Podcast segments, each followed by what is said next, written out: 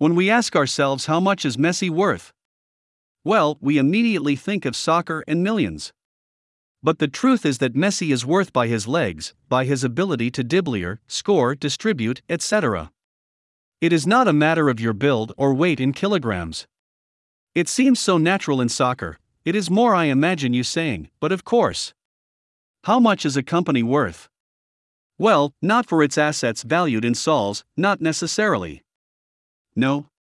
Of course not. Worth for your ability to sell, financially speaking. Due to its ability to make liquidity or cash, that is, to sell and collect. Sales are important, but more important is getting paid, making cash.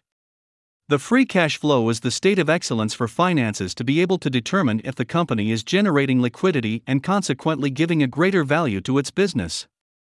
The profitability, how much I put in, how much I get, goes towards the generation of value. And the free cash flow is the financial statement that will allow us to check it. My name is Helmut Monson Roses, and like you, I love finances. But we started talking about soccer.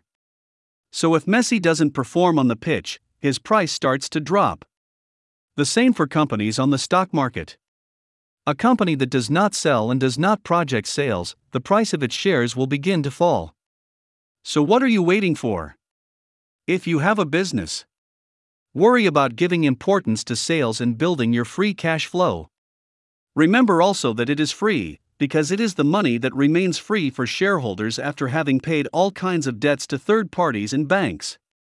Leave for a moment the traditional statements of the statement of financial position, balance sheet, and the statement of income. Needless to say, this pandemic has hit all businesses in free cash flow because sales decreased. A special greeting to my dear students. A special greeting to Renato Lazo that this month birthday a big hug dear friend. Soon we will return with new episodes or financial adventures.